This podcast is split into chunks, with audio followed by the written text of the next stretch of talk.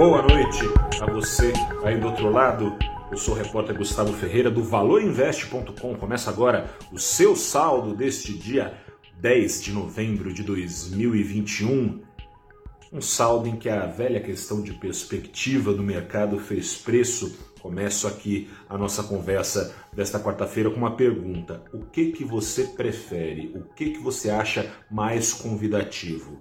Dar um passeio numa corda bamba sobre o precipício, com chances de se equilibrar, ou a certeza de que vai se estabacar em queda livre? Pois é, mais ou menos essa foi a percepção do mercado hoje, com agora a PEC dos precatórios aprovada na Câmara e caminhando para apreciação do Senado.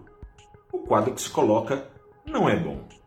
É ruim, ou seja, o Senado agora só falta uh, o Senado para acabar de construir um teto de gastos acima do teto que já existe, porque não foi capaz o governo de fazer caber dentro do teto atual a sua demanda por gastos. E não é só isso, será necessário dar calote, assim prevê a PEC dos precatórios, calote em boa parte dos precatórios, que são dívidas já decididas, não cabe mais recurso, decididas pela Justiça, que o governo tem ou teria, vamos ver, que pagar em 2022. Por que isso tudo? Porque o presidente Jair Bolsonaro, que vai muito que mal nas pesquisas, acesse aí o valorinvest.com, bateu recorde de reprovação seu governo na casa dos 60%.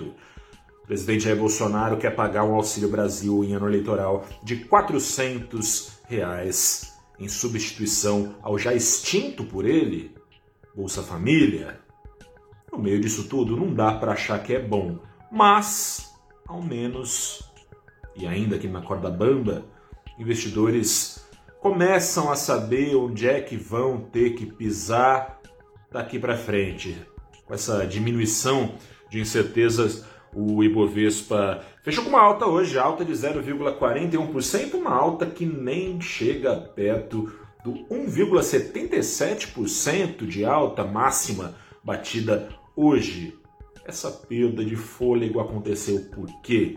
Porque a inflação está aí e a inflação ofuscou o alívio do mercado. Inflação de outubro veio não só acima da média das expectativas, a mediana que estava ali na casa de 1%, veio acima da pior expectativa, que estava 1 em 1,17 por IPCA de alta, claro, em outubro. A alta do IPCA foi de 1,25% em outubro, acelerando de uma alta já bastante considerável de 1,16% em setembro. Aquele pico inflacionário que o Banco Central, na figura do seu presidente Roberto Campos Neto, jurava de pé junto já ter sido alcançado, babau, ficou para trás. E você vê lá no nosso site é bom ir se acostumando com a inflação de dois dígitos. A inflação de novembro tende a ser na mesma toada nessa pegada. Bateu-se o bumbo com força no mercado para que o Banco Central acelere a sua alta de juros. O que, que isso significa? Para algumas casas de análise já é dito e certo, dito e feito, que não mais a Selic sobe em 1,5 ponto, sobe em 2 pontos na próxima reunião de dezembro. Lembrando que já acelerou o passo de 1 para 1,5, subiria, se assim for, em dois pontos a Selic para conter uma inflação que vai sendo contratada também para o próximo ano.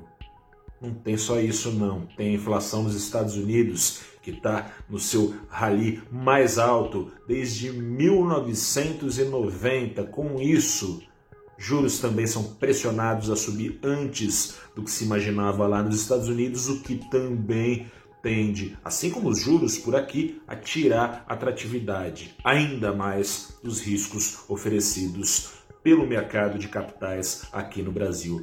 Com isso, o dólar que chegou a cair um e tantos por cento hoje fechou em alta de 0,05% foi aos R$ 5,00 e quase 50 centavos. Se segure na cadeira, turbulências virão. Eu sou o repórter Gustavo Ferreira, repórter do valorinvest.com. Fico por aqui, volto amanhã com saldo do dia, saldo que será da quinta-feira. Boa noite, bom descanso, até a próxima.